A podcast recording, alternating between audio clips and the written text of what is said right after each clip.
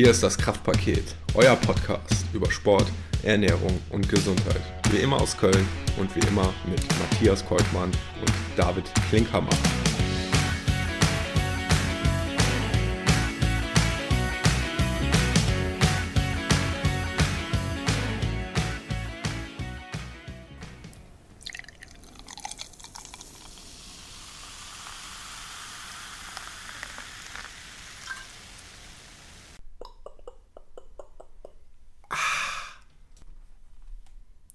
David.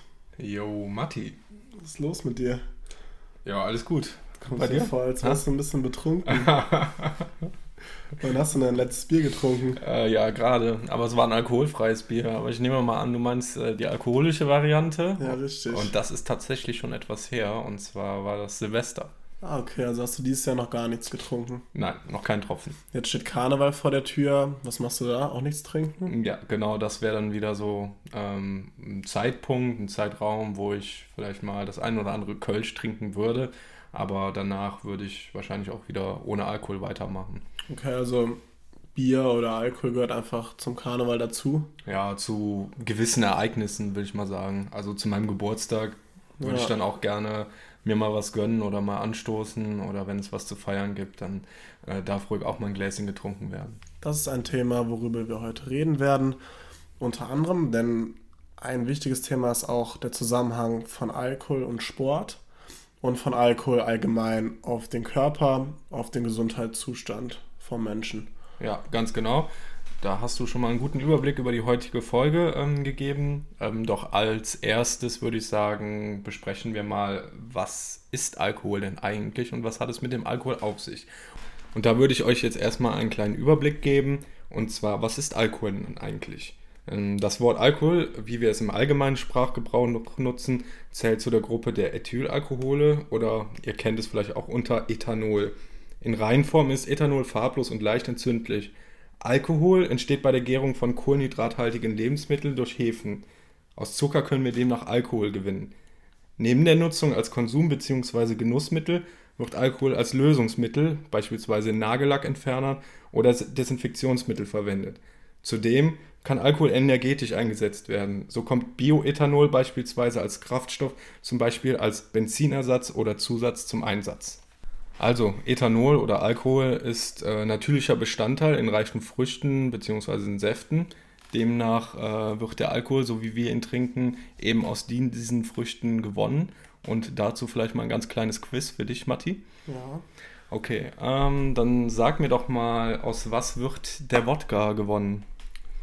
Uh, Wodka habe ich schon mal gehört, meine ich aus Kartoffeln. Ja, das ist korrekt. Also Wodka, Kartoffelschnaps, sehr gut. Da kennt sich einer aus.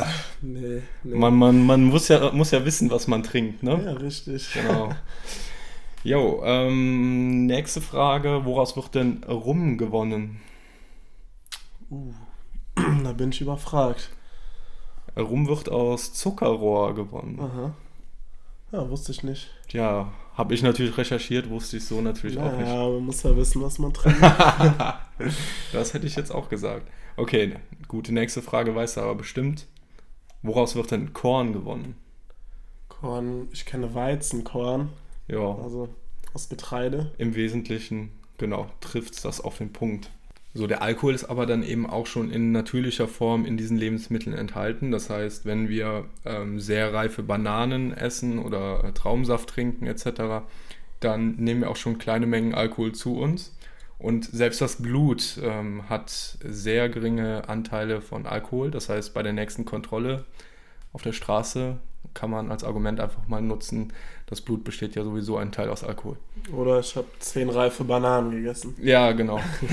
Ich glaube, ein Prozent hat eine richtig reife Banane an Alkohol. Das ist gar nicht so wenig. Ja, okay, aber man müsste schon relativ viele essen. Also man müsste sich schon fast überfressen, dass man da irgendwas merkt, ja. Ja.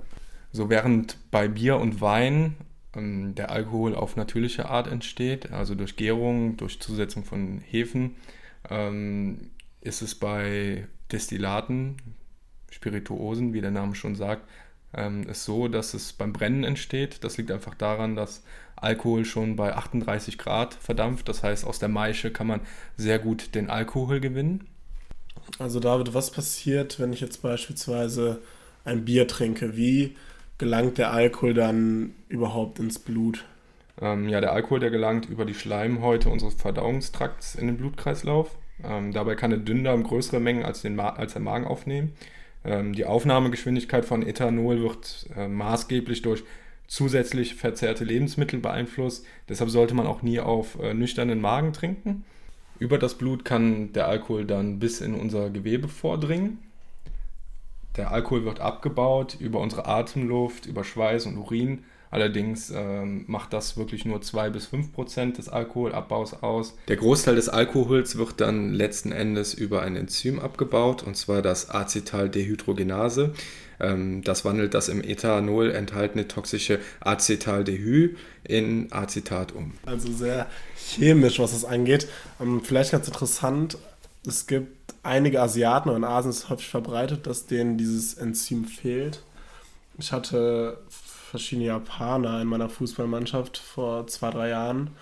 Und genau, in meiner Mannschaft wird natürlich auch schon mal das eine oder andere Bier getrunken, nach dem Spiel, nach dem Training.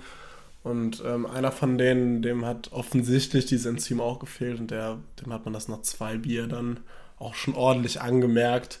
Wir haben immer gefragt, und schmeckt dir das Bier? Und immer, ja, lecker, Bier.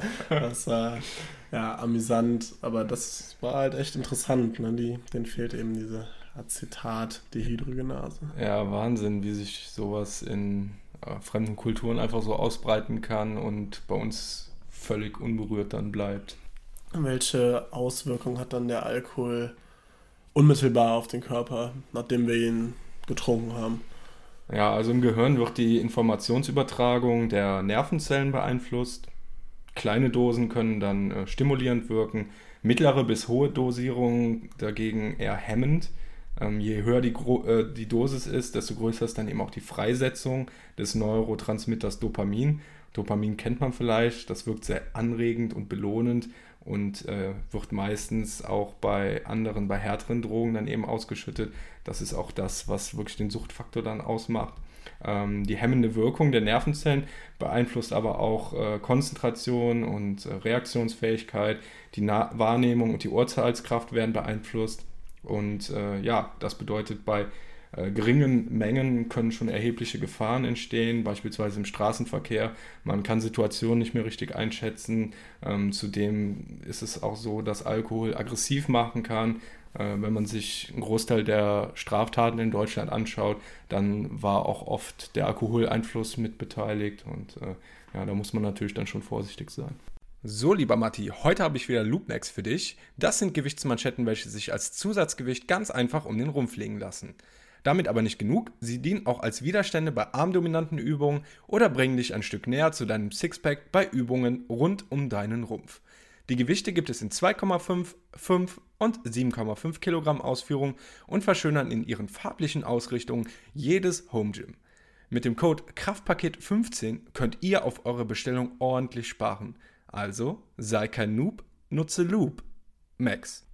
Okay, also früher oder später schafft es der Körper dann, den Alkohol abzubauen. Allerdings kann ich mir vorstellen, dass wenn wir in einem Dauerzustand von Alkohol ähm, Einfluss sind, hat das schon negative Auswirkungen auf den Körper. Was sagst du dazu, Matti? Auf jeden Fall, Alkohol wird ja immer direkt mit der Leber assoziiert, gerade was den Alkoholabbau angeht und das ist natürlich auch richtig. Bei übermäßigem Alkoholkonsum kann es eben zu einer Leberzirrhose kommen oder zu einer Fettleber längerfristig. Die Leber ist ein Organ, die sich sehr, sehr gut regenerieren kann. Also wenn die beschädigt ist, kann sich sehr gut regenerieren. Allerdings gibt es einen Grad, wenn der überschritten ist, ist es auch nicht mehr möglich für die Leber neues Gewebe herzustellen und sich zu regenerieren. Also die Leber kann kaputt gehen von zu viel Alkohol. Außerdem hat Alkohol negative Auswirkungen auf die Hirnleistung, auch längerfristig auf Krankheiten wie zum Beispiel Alzheimer. Also die Abnahme von Gehirnmasse ist da ein wesentlicher, wesentlicher Punkt, der zu nennen ist. Außerdem sind durch Alkohol verschiedene Entzündungsprozesse vorhanden, die gefördert werden, zum Beispiel die Magenschleimhaut, ja, eine Gastritis oder auch die Speiseröhrenentzündung kann gefördert werden. Längerfristig kann es dann zu ja, Erkrankungen zu Karzinomen äh, kommen. Zum Beispiel Pankre Pankreaskarzinom, also ein Karzinom in der, in der Bauchspeicheldrüse, aber auch in Mundhöhle, Kehlkopf, Rachen. Das Risiko ist für Darmkrebs erhöht. Also ich kann jetzt ewig so weitermachen. Alkohol hat unglaublich viele negative Auswirkungen auf den Körper, gerade was den Konsum von Alkohol längerfristig angeht. Wenn man regelmäßig und viel Alkohol trinkt, schadet man seinem Körper. Also Alkohol kann nicht nur schleichend zum Tod führen, sondern man könnte auch hier und jetzt äh, sich mit Alkohol das Leben nehmen, weil je höher ähm, der Alkoholgehalt im Blut ist, desto rapider sinkt dann auch der Blutzuckerspiegel, ähm, die Gefahr für epileptische Anfälle wird höher, es kann zu Herzrhythmusstörungen kommen, ähm, oder schlussendlich zu einem komatösen Zustand. Und im Alkoholkoma sind äh, lebenswichtige Reflexe wie Husten, Erbrechen oder Kälteempfinden lahmgelegt und es droht dann eben die Gefahr zu ersticken oder im Winter eben zu erfrieren. Hm. Ja, Matti, wie sieht denn das ähm, bei den Sportlern aus? Ist da Alkohol erlaubt? Ist da mal was erlaubt oder sollte man da gänzlich auf Alkohol verzichten?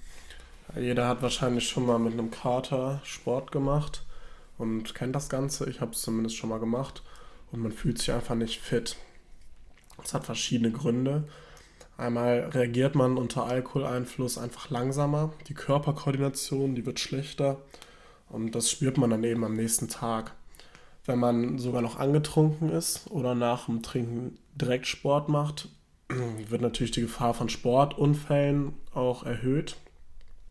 Alkohol entzieht dem Körper Wasser haben sicherlich auch schon mal einige von euch gehört.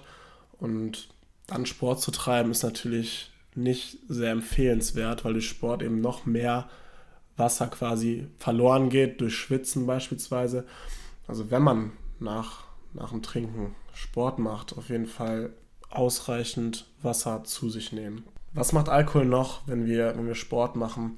Alkohol senkt den Testosteronspiegel. Testosteron hat bekanntlicherweise einen anabolen Effekt, also einen aufbauenden Effekt auf die Muskulatur, was natürlich gerade dann im Zusammenhang mit Kraftsport ein sehr negativer Effekt ist. Alkohol verschlechtert den Schlaf, also nach dem Trinken ist der Schlaf extrem verschlechtert, nicht so erholsam. Außerdem wird die Nährstoffaufnahme verschlechtert und die Glykogenspeicher können nicht so gut gefüllt werden, weil eben da die Aufnahme von Nährstoffen verhindert wird. Außerdem kann man noch sagen, dass Alkohol durch Sport nicht schneller abgebaut wird, wie häufig gesagt wird. Man sagt ja schon mal, ja, einfach den Alkohol ausschwitzen. Das geht in dieser Form natürlich nicht. Du hast es eben selber gesagt, dass nur 2% oder sogar weniger durch Atem, Schweiß und was was noch ähm, Urin. Urin ausgeschieden werden. Und deshalb ist das eben nicht möglich. Viele Leute denken es aber, dass Sport gut ist, nach, bei einem Kater zum Beispiel, was man sagen kann, dass frische Luft auf jeden Fall sinnvoll ist, viel Wasser trinken und dann eine ganz lockere Einheit kann sicherlich nicht schaden.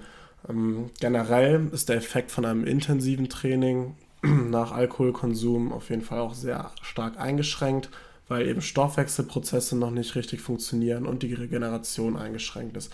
Deswegen kann man sagen, ein intensives Training zwei Tage vorher oder zwei Tage nachher ist beides nicht zu empfehlen. Außerdem werden durch Alkohol viele leere Kalorien zu sich genommen. Ja, leere Kalorien, was heißt das genau? Ja, leere Kalorien findet man letzten Endes in Lebensmitteln, die eine sehr hohe kalorische Dichte ähm, aufweisen allerdings keine essentiellen Nährstoffe liefern wie Vitamine oder Mineralstoffe. Ja, neben dem Alkohol kann man hier beispielsweise auch den Haushaltszucker nennen oder ähm, sehr weißes Weizenmehl. Alkohol hat vom kalorischen Gehalt ähnlich so viel Kalorien wie Fett. Sprich 7,07 Kilokalorien pro Gramm Alkohol haben wir ähm, hier vertreten. Ja, wenn man sich diesen Wert mal vor Augen hält, Matti, was denkst du denn, was hat denn so ein handelsübliches Pilz ähm, an Kalorien? Ich habe mal gehört, dass ungefähr 10 Gramm Alkohol in einem Glas Wein oder einem großen Glas Bier enthalten sind. Also würde ich jetzt sagen, um die 70 Kilokalorien nur aufgrund des Alkohols. Also jetzt auf einer Flasche oder ja, auf 100 Milliliter?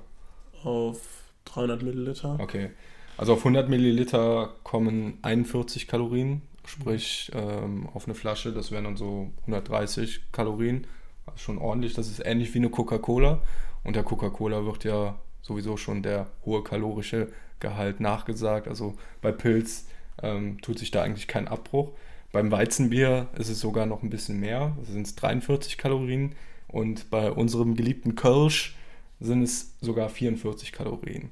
Ja, bei Spirituosen ist es dann noch ein bisschen extremer. So kommt auf meinen geliebten Gin ähm, 263 Kalorien auf 100 Milliliter.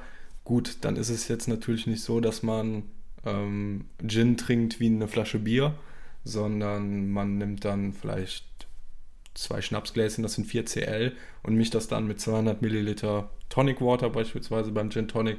Aber dann kommt man trotzdem bei einem Glas, wenn da noch ordentlich Eiswürfel drin sind, ähm, auf 181 Kalorien. Ja, also Alkohol enthält anscheinend ordentlich Kalorien, also auch ein Faktor, der zu Übergewicht führen kann. Da kennt man ja den klassischen Bierbauch. Häufig gehört ja dann noch ungesundes Essen dazu. Wie würde jetzt so ein Abend in einem Brauhaus zum Beispiel aussehen, dann kalorisch gesehen? Ja, also du fängst natürlich mit dem Trinken an. Beim Kölsch ist es sehr verhängnisvoll, weil Kölsch wird in 0,2 äh, Liter Gläsern serviert. Die hat man sehr schnell leer und ehe man sich versieht, ähm, hat man so einen kompletten Bierdeckel einfach mal voll. Rechnen wir jetzt einfach mal bei einem Brauhausabend mit 10 Kölsch, da wären wir bei 880 Kalorien. Im Kölsch wird auch nachgesagt, dass es quasi wie Wasser ist. Ja, stimmt, das kommt noch dazu, ne? das Geschmackliche. Das Die Meinung teile ich aber nicht. Ja, ja, ich schon. Das, liegt aber, das liegt aber daran, dass ich aus der Eifel komme und in der Eifel gibt es das herbste Pilz von ganz Deutschland, würde ich fast schon sagen, und zwar das Bitburger. Und wenn du damit aufwächst und dann irgendwann Kölsch trinkst, dann ist der Schock natürlich groß. Ähm, was jetzt nicht heißt, dass Kölsch nicht schmeckt, sondern so wie Matti jetzt gesagt hat, man sagt dem Kölsch nach, man kann das trinken wie Wasser. Und äh, ähm, ich sehe das wirklich so und der Matti, der sieht das eher so, weil es so gut schmeckt. Ja, mir schmeckt es lecker. Okay, ähm, genau, dann sind wir bei 880 Kalorien. Dann kommt natürlich noch das Essen dazu. Also nicht wundern, ne? die 880 Kalorien wären eigentlich schon eine große Mahlzeit, aber das Essen kommt noch hinzu. Haxe mit Sauerkraut und Bratkartoffeln beispielsweise. Das wäre doch was Schönes hier in Köln. Ich glaube, das nennt man Hemmchen. Und ähm, da wären wir dann bei 1046 Kalorien. Ja, und dann gibt es natürlich noch den Absacker am Ende, so zwei Schnaps beispielsweise. Dann wären wir auch nochmal bei 88 Kalorien, sodass wir summa summarum auf 2014 Kalorien bei einem Brauhausabend kommen. Ja, und 2014 Kalorien, das ist für viele schon der Tagesbedarf an Energie. Alles klar, so darf man den Rest des Tages quasi eigentlich nichts mehr essen und trinken, um nicht über die Kalorien zu kommen. Ja. Ja, bei vielen ist es ja so, dass das Bier nach dem Sport dazugehört wie das Duschen beispielsweise. Das ist einfach so nach dem, nach dem Sport ein Bierchen. Man sagt ja auch, ja, das ist isotonisch, das ist gesund, sage ich jetzt mal. Ja, was ist überhaupt isotonisch? Isotonisch heißt, dass es den gleichen osmotischen Druck hat. Da sagt den meisten wahrscheinlich jetzt noch weniger.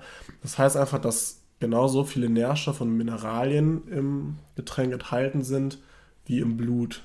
Also dass genauso viele Teilchen quasi vorhanden sind. Der Vorteil ist, dass die Aufnahme von den Nährstoffen und Mineralien am besten am schnellsten erfolgt.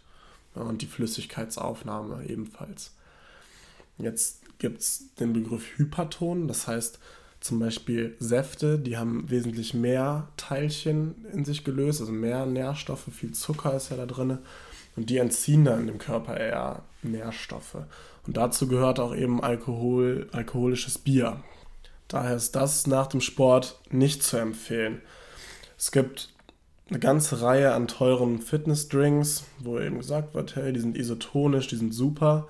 Generell kann man sagen, dass einfach verdünnte Säfte, wie zum Beispiel Apfelschorle, 1 zu 3 Verhältnis ungefähr, also 3 Wasser, 1 Saft Verhältnis zu empfehlen ist. Was auch geht tatsächlich ist alkoholfreies Bier. Ja, auch das hat einen isotonischen Effekt, kann man super nach dem Sport trinken, hat positive Effekte auf die Regeneration und ist eben wirklich isotonisch. Generell muss man aber keine isotonischen Getränke beim Sport trinken, schon gar nicht im Amateurbereich. Also da reicht das ganz normale Wasser, was ich selber auch immer zum Sport trinke, ganz normales Leitungswasser. Ähm, wenn man in stärkere Belastungen geht, die zwei, drei Stunden dauern, beim Laufen zum Beispiel, erst dann kommt man wirklich in Mineralstoffdefizit, wo zum Beispiel Natrium fehlt und erst dann macht es auch wirklich Sinn, auf isotonische Getränke zurückzugreifen. Deswegen lasst euch da nicht von irgendwelchen Herstellern was verkaufen, sondern nehmt entweder euer ganz normales Wasser oder ganz handelsübliche Sachen wie alkoholfreies Bier oder verdünnte Säfte. Ja, mega, dann äh, liege ich ja mit meinem alkoholfreien Bier gar nicht so falsch. Nee, auf keinen Fall. Das kannst du trinken. Womit du falsch liegen würdest, ist Snake Venom. Weißt du, was das ist? Snake Venom? Ja. Also Schlange, irgendwas. Gift, Schlangengift. Ah, okay. Ja, also du weißt nicht, was es ist. Nein. Aus Schottland, den Tipp gebe ich dir noch. Okay. Das ist ein Bier und zwar das Bier mit dem stärksten Alkoholgehalt der Welt. Okay. Was denkst du, wie viel Prozent das hat? Ja, ähm. Ja, das also Bier, Bier ist für mich etwas, was durch natürliche Gärung entsteht. Und durch natürliche Gärung können wir, glaube ich, nicht über 15% kommen. Deswegen sage ich mir jetzt mal 15%. Ja, also es hat 67,5. Okay. Ich habe es noch nicht probiert, aber angeblich ist wirklich dieser Hopfengeschmack enthalten. Ja. Also verrückt. Und das stärkste Bier Deutschlands wird zufälligerweise in Bayern gebraut. Ja. Ist das Schorsch, Schorschbier. Das hat 57% Okay, aber das da, da wird doch auch destilliert bei, oder? Ja, hm, wahrscheinlich. Okay. Und es wird auch empfohlen, maximal 35 Milliliter pro Tag, sag ich mal, oder pro Sitzung stand da, ja. zu verzehren. Ja, was war denn das erste Bier der Welt? Oder wer hat das getrunken oder wer hat das gebraut? Oh, ich würde sagen, dass das eher so auf die, ja, so, so auf die Mönche zurückgeht, so denke da so ein bisschen an Mittelalter oder spätes Mittelalter. Mhm. Also es war im alten Ägypten und das Verrückte ist, dass nur Frauen das Bier brauen und auch verkaufen durften und den Männern war es quasi verboten. Ah, ja, wie die Zeiten sich ändern. Ja. Eine Frage noch, ne, zwei noch. Einmal, was ist Xenosilikaphobie? Ja, Phobie steckt ja eine Angst. Was waren die ersten Worte nochmal? Xenosilik. Xenosilika. Xeno, boah, keine Ahnung. Das ist die Angst vor einem leeren Bierglas. Oh, ja, das äh, habe ich ja, also manchmal. angeblich eine anerkannte Krankheit, ich wage es zu bezweifeln. Okay. Und als letztes Bier auf Wein. Das haut rein. nee, ja, wahrscheinlich schon, genau. Das, das lass sein. Das lass sein. Warum? Hast du eine Idee? Oder ist das vielleicht auch nur ein Mythos? Naja, das Sprichwort, das gibt es ja in unterschiedlichen Ausführungen und ähm, da kann man auch einen anderen Reim zu finden, sodass äh, es dann andersrum richtig ist. Ich glaube, dass das eher ein Mythos ist. Ich glaube, dass man generell versuchen sollte, nicht Alkohol wild durcheinander zu mischen. Ja, da hast du auf jeden Fall recht mit. Trotzdem ähm, ist das Sprichwort schon relativ alt, das geht bis ins Mittelalter zurück. Und da war es so, dass einfache Arbeiter sich keinen Wein leisten konnten und die Oberen oder die Herrscher Wein getrunken haben. Und deswegen war quasi diese Redewendung, wenn du nach Wein dann auf einmal Bier getrunken hast, ja, dass du dann eher einen sozialen Abstieg erfahren hast. Und deshalb das Sprichwort Bier auf Wein, das lass sein, hat also nichts damit zu tun, wie der Alkohol verarbeitet wird oder ob man einen stärkeren Kater am nächsten Tag hat. Ah, Matti, du könntest Fragen zu genial daneben schicken. Ja, sollte ich mal machen. Ja, mach das mal. Also Alkohol ähm, auch damals schon in der Gesellschaft voll angekommen. Ähm, wie sieht es denn heute aus? Ja, ich denke, heute ist es nicht wirklich anders. Zumindest was, was meine Erfahrungen jetzt sind. Also man man muss irgendwie was trinken, hat man manchmal das Gefühl, wenn man irgendwo auf eine Feier geht oder mit Freunden unterwegs ist, die auch alle trinken. Also ich habe auch schon die Erfahrung gemacht, wenn ich dann gesagt habe, nee, ich trinke nichts, dann wirst du direkt von der Seite irgendwie doof angemacht. Hä, wieso trinkst du nichts? Warum nicht? Heute ist, heute war die letzte Klausur, heute hat der und der Geburtstag, da musst du was trinken. Also solche Sprüche kenne ich schon. Ja, ich habe mir auch schon mal anhören müssen, ähm, als es darum ging, anzustoßen mit einem Sekt oder so, dass wenn ich ja krampfhaft sage, ich trinke überhaupt nichts, dann hast du ja sowieso ein Problem, weil du dich dazu zwingen musst, irgendwie keinen Alkohol zu trinken. Und es wäre eher ein Beweis, dass man dann ein Schlückchen Sekt trinkt, dass man kein Problem im Alkohol hat. Also solche Geschichten wird einem dann auch irgendwie mit rein interpretiert. Ganz genau. Die einzige sichere Ausrede, die ich kenne, ist, dass man im Auto unterwegs ist. Dann äh, entkommt man meistens den unschönen Sprüchen. Oder, oder dass man Antibiotika nimmt. Ja, auch das, auch das. Ja, da muss man sich allerdings auch eine Begründung wieder einfallen lassen, warum. Ja. Ja. Ähm, also ich habe letztes Jahr drei Monate auf Alkohol verzichtet, das ist jetzt nicht so lange, aber es war eine Zeit, wo ich viele Klausuren hatte vom Physikum und da hat das für mich durchaus Sinn gemacht. Und ich war auch einige Male feiern, habe nichts getrunken, war trotzdem ziemlich lang unterwegs. Ja, und da habe ich das schon extrem gemerkt, dass man dann ja, nur weil man nichts trinkt, irgendwie schon viele Kommentare abbekommt, sehr viel Unverständnis dafür abbekommt, obwohl man eigentlich trotzdem genauso dabei ist, trotzdem genauso Spaß hat und trotzdem mindestens genauso lange auch dann auf der Party bleibt wie die anderen. Wobei man ja eigentlich auch sagen muss, dass man schon merkt, wenn man da mal mitgeht und nichts getrunken hat, dass man sich schon deutlich anders verhält, als wie wenn man dann mittendrin ist, also mit, mit Alkohol getrunken hat, da hat man irgendwie diesen gleichen Status wie, wie, wie seine Kumpels und äh, ist irgendwie voll integriert. Und ich finde, wenn man dann gar nichts getrunken hat, steht man immer noch so, so, so ein bisschen am Rande. Ja, klar, ist auch automatisch so. Ja. Und Alkohol hat natürlich auch diese, ja, diese aufbauschende Wirkung, diese, ja, diese berauschende Wirkung. Das kann man natürlich nicht verneinen. Trotzdem ist es, denke ich mal, eine interessante Erfahrung auch ist mal eine interessante Erfahrung, selber nüchtern zu sein und mal alle anderen irgendwie betrunken zu erleben. Ja. Ja, und das Allerbeste ist natürlich dann äh, am nächsten Morgen, wenn du fit bist und zum Sport gehen kannst und deine Freunde alle tot in der Ecke liegen. Ja. Wie war das denn bei dir an der Sporthochschule zu deiner Studentenzeit? Ich glaube, ich spreche da einfach mal für uns beide. Ähm, als Sportstudent bist du auf gar keinen Fall Unschuldslamm. Das fängt schon in der Einführungswoche an, wo du ähm, ja bei so Exkursionen oder wo du bei so Stadtrallies ganz unmögliche Aufgaben machen musstest. Tja, und mit jedem Tropfen Alkohol, den du da mehr getrunken hast, ist die Hemmschwelle auch gesunken. Äh, du hast dich vor Leuten dann zum Affen gemacht. Du bist in der Straßenbahn gehüpft, bis die Achse bricht. und ähm, ja, so hat sich das durchs ähm, Studium dann eben auch gezogen. Klar, bei den Klausurphasen war bei mir auch immer striktes Alkoholverbot, aber spätestens, wenn dann die äh, nächste Spoho-Party anstand, dann hieß es dann, ja, bei mir vorglühen, so hat man es dann genannt oder so nennt man es dann immer noch.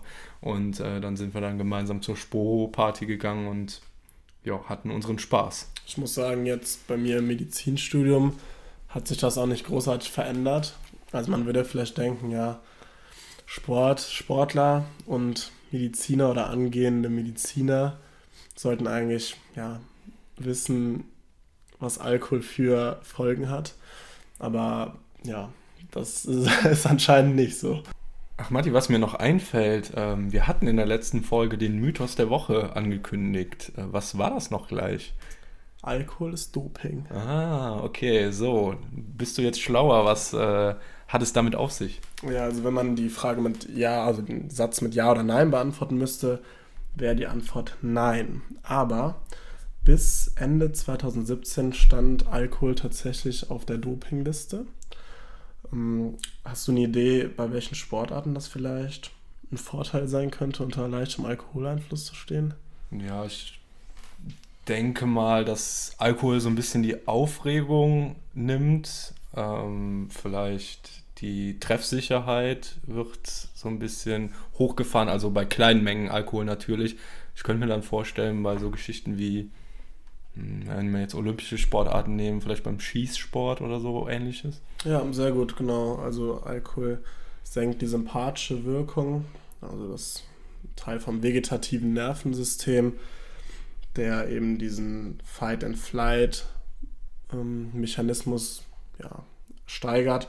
und erhöht die Parasympathikuswirkung, also diesen entspannenden Effekt. Und das ist, wie du schon gesagt hast, beim Bogenschießen zum Beispiel, beim ja, Luftgewehrschießen, beim Biathlon auch zum Beispiel, wurde eben Alkohol auch schon missbraucht als Doping und stand deswegen lange auf der Dopingliste. Ganz interessant, welche Fälle es mit Alkohol im Sport schon gab. Ähm, da war einmal ein Schiedsrichter, ein deutscher Schiedsrichter, der hat sogar dein, deine Werderaner gepfiffen im Spiel gegen Hannover. Und das war 1975, ist schon eine Weile her. Auf jeden Fall hat er nach 32 Minuten die erste Halbzeit abgepfiffen ah. und er war halt stark alkoholisiert. Ähm, genau, das, der Fehler flog dann auf und er hat nochmal eine Viertelstunde weiterspielen lassen. Ja gut, so oft wie wir uns vor der Halbzeit noch ein Tor fangen, äh, würde ich es einfach nochmal begrüßen, wenn der Schiri ein äh, Spiel von uns pfeifen würde. ja, das wäre nicht schlecht, ne? Dann würde es auch wieder aufwärts gehen. Ja. Und ein anderer interessanter Fall, wo in der Olympiageschichte ein Sportler dem Doping überführt wurde, und zwar dem Alkohol, war ein Fünfkämpfer. Der wurde mit 0,8 Promille erwischt. Der hat Bronze geholt 1968 in Mexiko. Okay, das spricht jetzt nicht unbedingt für die Konkurrenz. nee, nicht unbedingt. Ja gut, Matti. Dann mal Butter bei die Fische. Wie viel darf ich denn am Tag trinken? Also die Deutsche Gesellschaft für Ernährung, die sagt, dass Frauen maximal 10 Gramm Alkohol, also rein Alkohol pro Tag trinken dürfen, Männer 20 Gramm. Jetzt umgerechnet 10 Gramm wäre ein Gläschen Wein, beim Mann dann zwei. Ähm, das wäre eben so das, was am Tag maximal getrunken werden sollte. In Deutschland gibt es zurzeit ungefähr 1,77 Millionen Alkoholiker. Und interessant ist noch, dass viele von denen einen eher hohen sozialen Status haben. Also es ist nicht eher die Unterschicht, die mit Alkoholproblemen zu tun hat, sondern eher die Leute, die ja auch beruflich einen höheren Status haben, was natürlich auch zum Beispiel mit Stress zusammenhängt. Alkohol wird häufig bei verschiedenen Gemütszuständen verzerrt. Ist das jetzt Traurigkeit, Stress, Verzweiflung oder auch Freude? Wenn jemand ein Problem mit Alkohol hat, also wenn regelmäßig viel Alkohol konsumiert wird, über die gesundheitlichen Folgen haben wir jetzt ausreichend ähm, geredet ist eine Suchtberatung zu empfehlen und da gibt es zahlreiche Anlaufstellen, unter anderem die Caritas, das Deutsche Rote Kreuz. Vielleicht kennt ihr auch diese Initiative Alkohol Kennt dein Limit, die schon mal viel Werbung auch auf Plakaten in der Stadt machen. Hm, auch hier gibt es zahlreiche Beratungsangebote. Viele von euch nehmen sich vielleicht auch nach Karneval vor, erstmal auf Alkohol zu verzichten. Ja, also die klassische Fastenzeit beginnt ja dann. Auf jeden Fall eine sinnvolle Sache. Man sagt, man sollte mindestens einen Monat fasten, weil erst dann wirklich positive Effekte gerade im Zusammenhang mit der Regeneration der Leber zu sehen sind. Auch der Hautzustand bessert sich dann und auch positive Effekte auf Schlaf und Blutdruck sind eben erst nach mindestens einem Monat wirklich zu sehen. Zusammenfassend können wir sagen, dass Alkohol schon in unserer Gesellschaft angekommen ist, aber ähm, nicht überlebenswichtig ist, kein überlebenswichtiger Nährstoff ist. Ähm, wenn überhaupt, dann wirklich nur geringste Mengen am Tag. Das wäre dann ein kleines Gläschen Rotwein oder ein kleines Bier. Ähm, alles, was darüber hinausgeht, kann dann schon schädlich sein. Das können akute Schädigungen sein für unseren Körper. Das kann auf die Dauer aber eben auch äh, chronische Erkrankungen sein, ähm, die dann bis zum Tod führen können. Alkohol hat also in einem gesunden Leben sehr wenig zu suchen und auch im Zusammenhang mit Sport hat Alkohol nichts verloren. Wenn ihr nach dem Sport euer Bierchen trinken wollt, trinkt ein alkoholfreies. Das schmeckt fast genauso gut und hat sogar positive Effekte auf die Erholung. So, damit sind wir auch schon fast am Ende. Mich würde noch interessieren, David, wie läuft es bei dir eigentlich mit deiner Challenge? Ja, ich bin noch dran und ich lebe noch. Mehr brauche ich eigentlich nicht zu sagen. Mehr brauche ich da eigentlich nicht zu sagen. Genau, wir wollen jetzt nichts vorwegnehmen, denn in der nächsten Folge geht es um das Thema vegane Ernährung. Ja, und dann darf ich äh, auch wieder normal essen. Genau, und du darfst uns berichten, ja, was du so gegessen hast, wie du dich gefühlt hast, wie sich deine Leistung verändert hat oder auch nicht verändert hat. Ja, das wäre auf jeden Fall interessant. Und wir werden auch im Zusammenhang mit dem Film Game Changer einige Erkenntnisse aus dem Film reflektieren. Aber wer den Film noch nicht gesehen hat, können wir auf jeden Fall mal empfehlen zu gucken, vielleicht auch schon kritisch zu hinterfragen, denn da werden wir auf jeden Fall in den nächsten beiden Folgen auch drauf eingehen. So, lieber Matti, und das führt uns zum Mythos der Woche. Veganer haben einen Eisenmangel. Tja, und in dem Sinne wünschen wir euch schöne Karnevalstage. Bis zum nächsten Mal.